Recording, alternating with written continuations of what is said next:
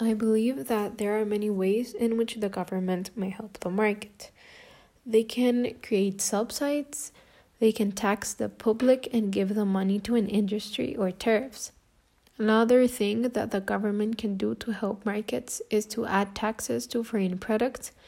That way, prices would be lifted and domestic products would become more appealing.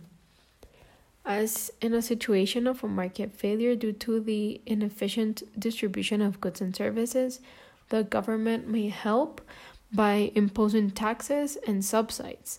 Subsidies can help to encourage behavior that can result in positive externalities, and taxes may help to cut down the negative behaviors.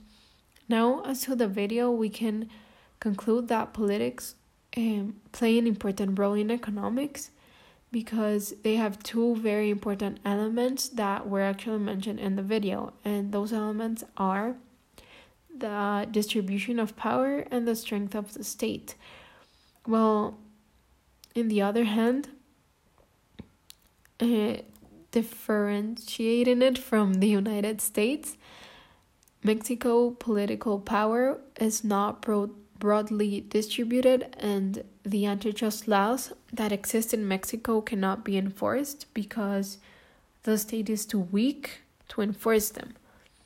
We can also say that economic institutions and economic incentives as opportunities are embedded in a political society and they stem from a political process.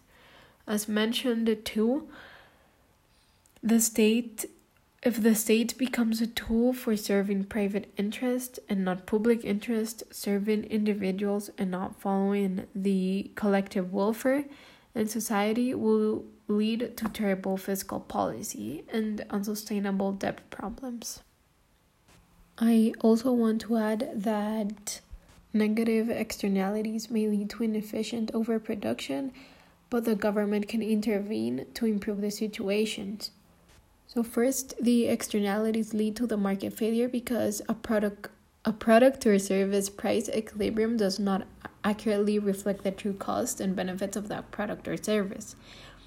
Negative externalities with the overproduction of goods occur because the price of the good does not cover all of the costs of producing or consuming it. The government may intervene to improve the situation by taxing goods when the overproduction when, the, when their production generates spillover costs, so this taxation will effectively increase the cost of producing such goods.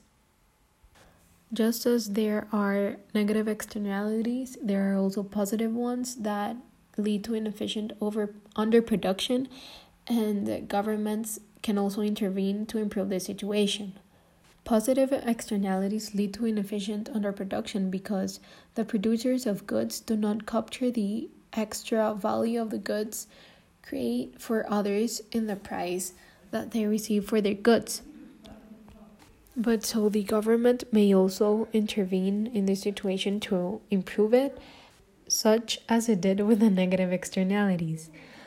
Here, the government may intervene to improve the situation by providing subsidies for goods or services that generate spillover benefits, and these subsidies would provide an incentive for firms so that they can increase the production of goods that provide those positive externalities.